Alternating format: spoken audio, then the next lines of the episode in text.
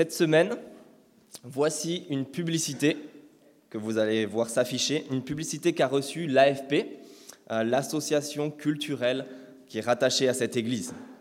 Une publicité d'une agence immobilière, et voici leur accroche si vous avez du mal à la lire. Offrez-vous une gestion sur mesure pour votre bien. Alors pour ceux qui ne sont pas familiers, dans le jargon immobilier, un bien euh, représente un, bien immobilier, une maison euh, ou un appartement que vous pouvez posséder. D'où leur jeu de mots, une gestion pour votre bien. Mais comme un jeu de mots ne suffit pas pour une bonne pub, ils offrent quand même 50% de réduction. C'est pas négligeable. Alors, pub attractive ou pas, je vous laisse le, soin d'en juger, mais j'ai délibérément enlevé le nom de l'agence pour que vous réfléchissiez pas à ça non plus pendant toute la prédication. Parce que cette illustration qu'on vient de voir ici est en fait la même qu'utilise Jésus dans notre texte. Il parle d'un gestionnaire de biens qui va lui aussi user de prix attractifs, de remises exceptionnelles pour se faire la meilleure pub possible, pour assurer son avenir. Et sa pub, elle est vraiment excellente. Et Jésus, il utilise cette illustration qu'on va voir pour nous apprendre, nous aussi, à bien gérer nos biens pour assurer notre avenir éternel. Il se pourrait que l'on soit troublé, euh, par exemple, si vous étiez là la semaine dernière, suite au texte qu'on avait vu. C'était l'histoire de deux fils, un fils qui avait gaspillé tous les biens de son père, et puis un autre qui avait été fidèle, qui avait servi sans jeter l'argent de son père par les fenêtres. Seulement, le plus jeune, lorsqu'il revient à la maison après avoir tout gaspillé, il est accueilli à bras ouverts, ce qui avait le don euh, de mettre dans une colère noire son frère. Et ce père qui accueillait à bras ouverts son fils euh, représentait Dieu. Alors on pourrait simplement se demander suite à cela s'il est vraiment utile pour nous devant Dieu de aussi bien gérer nos biens, aussi gaspiller nos biens, ce que l'on a n'a pas vraiment de conséquences. Alors on va apprendre ce matin à bien gérer nos biens pour assurer notre avenir éternel. Par l'illustration d'une superbe gestion agréée par Dieu dans les versets 1 à 13, qu'on va voir contraster avec une gestion défaillante des mêmes biens dans les versets 14 à 18. Alors au verset 1, voici la fameuse illustration que Jésus donne. Verset 1, Jésus dit aussi à ses disciples, Un homme riche avait un intendant. On vient lui rapporter qu'il gaspillait ses biens. Il l'appela et lui dit, Qu'est-ce que j'entends dire à ton sujet Rends compte de ta gestion, car tu ne pourras plus gérer mes biens. Vous savez, c'est un petit peu ici l'organisme que vous avez euh, depuis, depuis de longues années et dont les prélèvements ont commencé à augmenter petit à petit et qui ont grappillé dans votre dos sans que vous vous en rendiez compte.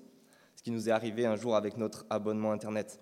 Et quand le patron ici s'en rend compte, l'employé qui gaspille ses biens se fait doucement congédier. Verset 3. L'intendant se dit en lui-même, Que vais-je faire, puisque mon maître m'enlève la gestion de ses biens? Travailler la terre, je n'en ai pas la force. Mendier, j'en ai honte. Il n'est pas qualifié pour un travail manuel et surtout, il n'a pas envie de mettre les mains dans le cambouis. Et puis, ça fait aussi bien longtemps qu'il est parti de la maison il n'aurait pas envie de réclamer à ses parents, il en aurait trop honte. Alors une idée lumineuse lui vient au verset 4. Je sais ce que je ferai pour qu'il y ait des gens qui m'accueillent chez eux quand je serai renvoyé de mon emploi. Verset 5. Il fit venir chacun des débiteurs de son maître et dit au premier Combien dois-tu à mon maître Je dois cent tonneaux d'huile d'olive, répondit-il. Il lui dit Voici ton reçu, assieds-toi et écrit 50. Il dit ensuite à un autre, Et toi, combien dois-tu? Je dois 100 mesures de blé, répondit-il. Et il lui dit, Voici ton reçu, écrit 80. Cet homme est en train de mettre ici en place la stratégie marketing la plus importante de sa vie. Il offre dans, dans chacun des cas une remise de 50 puis de 20% de dette colossale, ce qui correspond en fait dans chacun de ces deux cas à environ 20-30 000 euros pour nous aujourd'hui. Ça aurait de quoi nous donner le sourire. J'en ai vu un. Il met en place euh, tout ici pour s'assurer en fait les bonnes grâces de ses potentiels futurs clients, pour les fidéliser. Il est en train de faire une baisse de taux de crédit incroyable avec une, une pub exceptionnelle des ventes privées et des soldes. Il veut marquer les esprits et que sa carte de visite tourne dans tout le milieu, quitte pour cela à user de moyens plus ou moins illégaux. Habile, c'est la réaction ici non pas de Jean Dujardin, alias OSS 117, mais de son patron, qui félicite son employé pensant que sa stratégie risque fort de marcher pour son avenir, au verset 8. Le maître fit l'éloge de l'intendant malhonnête à cause de l'habileté dont il avait fait preuve. En effet, les enfants de ce monde sont plus habiles vis-à-vis de leur génération que ne le sont les enfants de la lumière. Autrement dit, Jésus en fait est en train d'utiliser toute cette illustration pour reprocher à ses disciples, les enfants de la lumière comme il les appelle, de ne pas être assez habiles.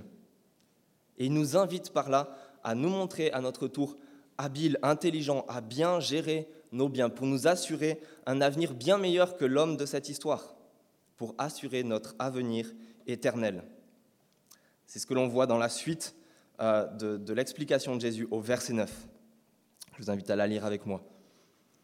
Et moi, dit Jésus, je vous dis, faites-vous des amis avec les richesses injustes, afin qu'ils vous accueillent dans les habitations éternelles lorsqu'elles viendront à vous manquer. Celui qui est fidèle dans les petites choses l'est aussi dans les grandes, et celui qui est malhonnête dans les petites choses l'est aussi dans les grandes. Si donc vous n'avez pas été fidèle dans les richesses injustes, qui vous confiera les biens véritables? Et si vous n'avez pas été fidèle dans ce qui est à autrui, qui vous donnera ce qui est à vous? Aucun serviteur ne peut servir deux maîtres, car ou il détestera le premier et aimera le second, ou il s'attachera au premier et méprisera le second. Vous ne pouvez pas servir Dieu et l'argent. Jésus met en relation ici la gestion fidèle de l'argent, qu'il appelle aussi les richesses injustes, les petites choses, ou encore ce qui est à autrui dans les versets 9 à 12. Il met une relation entre la gestion de cet argent et le fait de se retrouver plus tard dans les habitations éternelles au verset 9, le fait de se voir confier plus tard la gestion de bien plus grandes choses dans les versets 9 et 10, de biens véritables dans le verset 11, de ce qu'il appelle ce qui est aux disciples, ce qui est à vous au verset 12. Toutes ces expressions sont en train de nous parler des biens futurs dans le royaume de Dieu.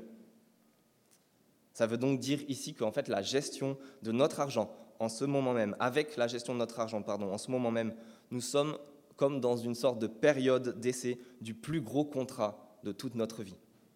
Le CDI a duré éternelle, de la gestion des biens du royaume de Dieu, des biens de Dieu lui-même dans le futur. Se retrouver avec Dieu dans ses habitations éternelles, avec tous ces biens à gérer, mais sans pression, sans le stress, la fatigue ou même la maladie au boulot. Ça veut donc dire, comme je l'ai entendu il n'y a pas longtemps, que le temps est la chrysalide de l'éternité. Nous sommes en ce moment avec la gestion de nos biens, de notre argent en préparation pour l'avenir. Bien gérer nos biens assure notre avenir éternel.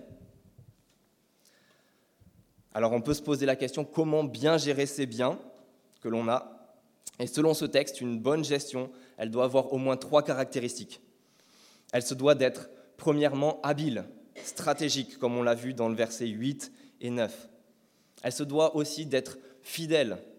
C'est l'adjectif qui est utilisé dans les versets 10 à 12. Fidèle, c'est-à-dire qu'elle se doit d'être pour Dieu. Et finalement, après être habile, fidèle, elle se doit d'être intègre, c'est-à-dire totalement pour Dieu, comme on a vu au verset 13. Vous ne pouvez pas servir Dieu et l'argent. Aucun serviteur ne peut servir deux maîtres. Alors être stratégique, ça veut dire qu'on va chercher peut-être à s'organiser, à prévoir la gestion de nos biens pour utiliser notre temps, notre énergie, notre argent au mieux possible. Peut-être que justement certains d'entre nous sont en train de se montrer stratégiques dans leur révision de fin d'année en ce moment. C'est sûrement le cas, en tout cas, pour une multitude de bacheliers en ce moment.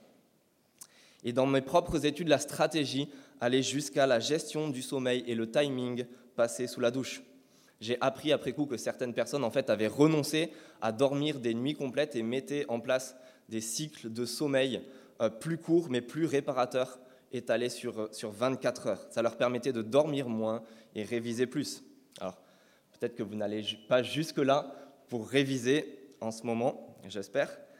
Mais Jésus, en fait, nous invite ici à faire tout autant preuve de stratégie dans la gestion de, notre, de, nos biens pardon, pour un enjeu qui est bien plus important que, que nos études, notre travail. Il s'agit de notre avenir éternel avec Dieu. Pour la gestion de l'argent, par, euh, par, exemple, euh, j'ai appris que la plupart des, des habitants de l'Asie utilisent 95% de leurs revenus uniquement pour leur nourriture, contre 5% pour le reste. Alors qu'aux États-Unis, c'est 30% maximum des budgets qui passent dans la nourriture. Et en Europe, on doit être à peu près euh, dans les, dans les mêmes pourcentages. Ça veut dire plus de 70% du budget qui passe pour d'autres choses. Et être stratégique dans la gestion de nos biens, en écoutant cette illustration de Jésus, ça va peut-être nous amener à vouloir rééquilibrer cette balance entre nos besoins réels et ce qui est passé dans, dans les loisirs ou dans des choses qui ne sont pas vraiment utiles. On va chercher peut-être à réinvestir tout cela pour Dieu. Ça va peut-être entourer euh, des gens de notre entourage de vivre d'une manière plus simple, plus économe, mais surtout d'utiliser différemment toutes nos ressources, nos biens, qui seront utilisés pour Dieu. Parce que la deuxième caractéristique de cette gestion agréée, c'est d'utiliser des biens de façon fidèle, c'est-à-dire pour ce royaume de Dieu. Permettre avec nos biens de faire euh, du bien aux gens autour de nous, que ce soit dans l'Église, auprès de voisins ou de gens qui sont réellement dans le besoin, avec des repas, des habits de personnes qui ont peut-être besoin d'un logement. C'est peut-être être tout simplement aussi attentif à des, besoins, des personnes qui sont dans la détresse, qui ont besoin juste de temps, d'écoute ou d'aide très concrète. Et investir fidèlement, de façon fidèle pour Dieu, c'est aussi et surtout permettre l'annonce de l'Évangile, continuer de permettre au plus grand nombre de connaître cette bonne nouvelle de Jésus-Christ. Ici, à Toulouse, mais aussi ailleurs dans le monde. J'ai appris par la même occasion qu'en Asie, un missionnaire chrétien vivait totalement avec 1 euro par jour. Ça veut dire qu'avec 30 euros, vous pouvez permettre à cette personne de vivre pendant un mois complet et d'annoncer l'évangile, cette bonne nouvelle de Jésus, à, à un tas de villages qui n'ont jamais entendu de leur vie finalement, après le fait d'être habile, d'être fidèle, d'investir ses biens pour Dieu, une bonne gestion euh, se veut d'être total aussi, d'être totalement pour Dieu à 100%. Ça veut dire qu'on ne peut pas faire des cases et se dire un petit peu pour Dieu et un petit peu pour moi. Notre portefeuille est à Dieu, notre agenda est à Dieu et aussi nos relations sont à Dieu. Ça veut dire que nos enfants, notre famille, nos amis, même notre colloque sont des personnes qui ne nous appartiennent pas, mais qui sont des créatures de Dieu qu'il aime et dont nous avons la responsabilité de nous occuper pour lui. Nous sommes donc des gestionnaires de tous les biens, de toutes les ressources que Dieu nous a confiées. Et Dieu nous appelle à gérer ces biens de façon habile, fidèle et totale pour lui intègre, pour assurer notre avenir éternel. Alors après avoir vu ici cette gestion agréée de nos biens à laquelle Dieu nous appelle, on va maintenant assister à une gestion défaillante à laquelle Jésus répond dans les versets 14 à 18, dans la deuxième partie de notre texte. Parce que peut-être qu'en entendant cet enseignement, vous vous dites qu'il faudrait peut-être pas abuser non plus. On peut se dire quel mal, en fait, au final, y a-t-il à utiliser nos biens euh, comme bon nous semble? Est-ce que Dieu ne veut pas notre bonheur, au final, qu'on soit heureux?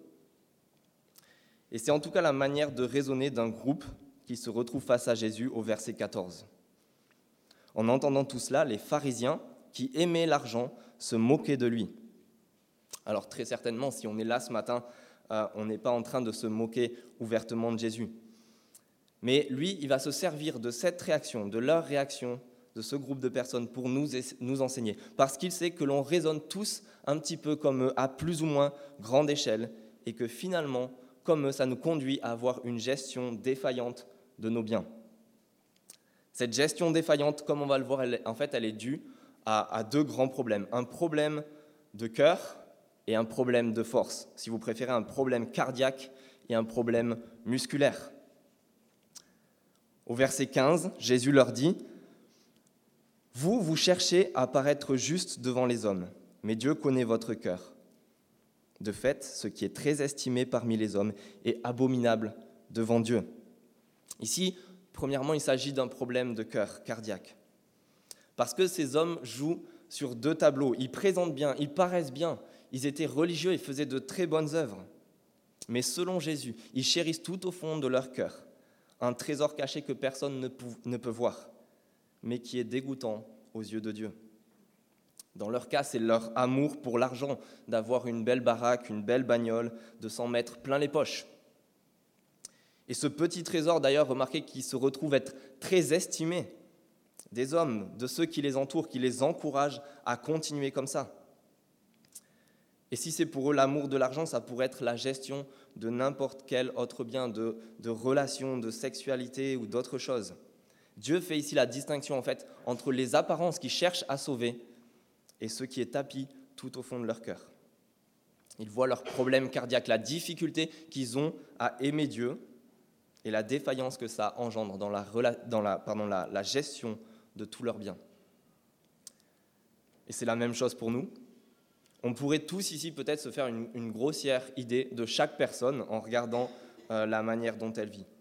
Mais finalement, personne ne sait ce qui se cache réellement au fond de chacun de nos cœurs. Personne, si ce n'est Dieu. Et après avoir mis en lumière ce diagnostic cardiaque, cette défaillance cardiaque, Jésus en vient à la défaillance musculaire au verset 16. Verset 16, la loi et les prophètes ont subsisté jusqu'à Jean, leur dit-il. Depuis lors, la bonne nouvelle du royaume de Dieu est annoncée, et chacun cherche avec force à y entrer. Le ciel et la terre disparaîtront plus facilement que ne tombera un seul trait de lettre de la loi. Alors, il est question ici de la loi de Dieu, en fait, auquel étaient très attachés les, auditeurs de Jésus, les pharisiens à qui il parle. Et l'objet euh, ici, le sujet est de dire que cette loi qui leur avait été donnée, elle reste valable, elle subsiste au verset 16, et elle disparaîtra moins facilement que le ciel et la terre au verset 17. Mais au milieu de tout cela, de cet argument, intervient une nouveauté au verset 16. Depuis lors, la bonne nouvelle du royaume de Dieu est annoncée et chacun cherche avec force à y entrer. Cette bonne nouvelle du royaume de Dieu annoncée, elle vient régler la défaillance musculaire qui était jusque-là présente. Et elle permet à tous ceux qui en bénéficient de chercher avec force à y entrer. Parce qu'il faut avouer que dans tous les domaines, dans des domaines tout à fait euh, banals, euh, nos, meilleurs efforts ne, tiennent bien, ne tiennent pas la route, ne tiennent pas souvent. Les régimes tombent à l'eau, on manque de persévérance et de discipline pour euh, pour faire du sport ou si on cherche à apprendre un instrument. Alors parfois, qu'est-ce qu'on fait face à ça? On prend un coach personnalisé, des, diététiciens, pardon, un abonnement à la salle et on, s'efforce d'y arriver avec tous ces moyens. De la même manière, ici, la bonne nouvelle du royaume de Dieu, elle vient répondre à la défaillance musculaire qui nous empêchait d'entrer jusque-là. Elle est à la fois ce coach personnalisé et tous les outils les besoins, les ressources dont, on avait besoin pour s'efforcer d'entrer. Cette bonne nouvelle euh, dont il est question ici, ça correspond à l'événement Jésus-Christ, à sa venue, sa vie, sa mort, sa résurrection, le don de son esprit. Tous ces événements correspondant à la bonne nouvelle est à même de guérir notre défaillance cardiaque et musculaire et nous permettre de nous efforcer d'entrer dans ce royaume.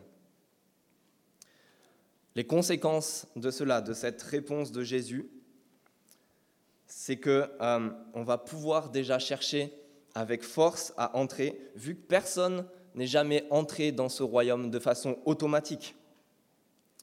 Un jour, il y a une, femme qui a flatté le grand pianiste Paderewski, je ne sais pas si je le, je le dis bien, mais elle l'a flatté d'être un génie. Il lui a répondu, Madame, avant d'être un génie, je suis un bourreau de travail. Il a fallu également travailler dur, s'entraîner, se discipliner pour les joueurs du stade toulousain avant de pouvoir soulever le bouclier de Brennus hier soir. Et nous aussi, grâce à cette bonne nouvelle, on va pouvoir faire les efforts qui sont nécessaires dans la gestion de tous nos biens, comme des travailleurs acharnés, comme des sportifs surmotivés. Si on s'efforce, on s'entraîne pour des choses qui ne vont pas durer, pourquoi est-ce qu'on ne le ferait pas pour ce royaume de Dieu qui va durer éternellement? Concrètement, ça pourrait ressembler à quoi de s'efforcer euh, de bien gérer nos biens, notre argent, nos ressources, tout ce que l'on a. En guise d'exemple, j'ai entendu que le plus grand violoniste du XXe siècle a commencé à jouer du violon à l'âge de 3 ans. Il a entrepris jusqu'à sa mort, jusqu'à 75 ans, de s'entraîner 4 heures par jour. Autrement dit, il a accumulé plus de 100 000 heures de pratique, et sans compter toutes les, prestations, les concerts qu'il a fait. Imaginez si nous nous efforcions de gérer tous nos biens avec la même assiduité. J'ai fait des petits calculs et je vous les livre. Si nous nous efforcions d'utiliser ne serait-ce qu'un quart de notre argent, 25%, à bon escient, c'est potentiellement pour un SMIC pendant 40 ans 150 000 euros qui peuvent être investis avec force et acharnement pour servir Dieu, pour le bien des autres et pour s'efforcer d'entrer dans ce royaume.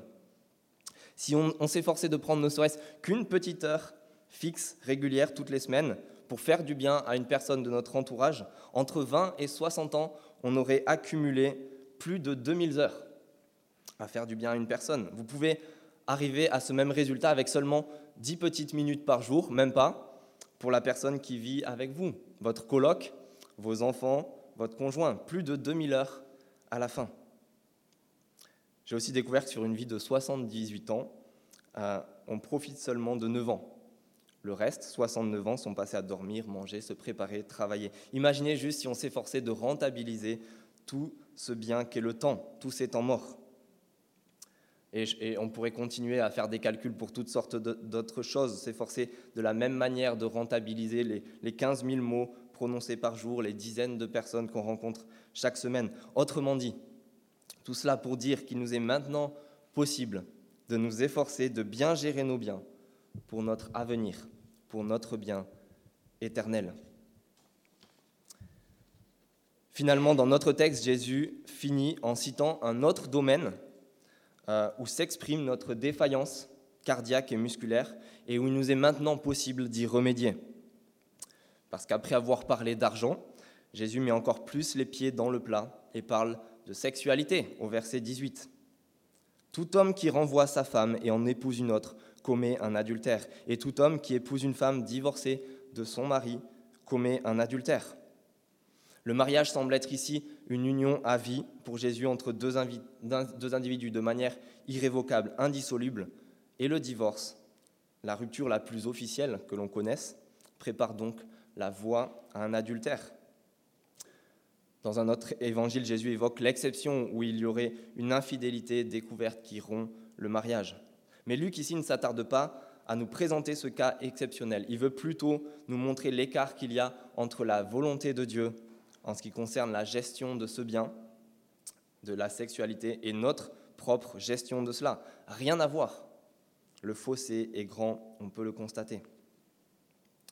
Pour ne citer que lui, en guise d'exemple, euh, David Richard de la faculté de droit de l'Université de New York soutient que, par exemple, la pornographie peut être vue comme l'unique véhicule de la sexualité, selon lui, une pornotopie, un concept de liberté facile sans conséquence, un fantasme de satisfaction éternelle et à répétition.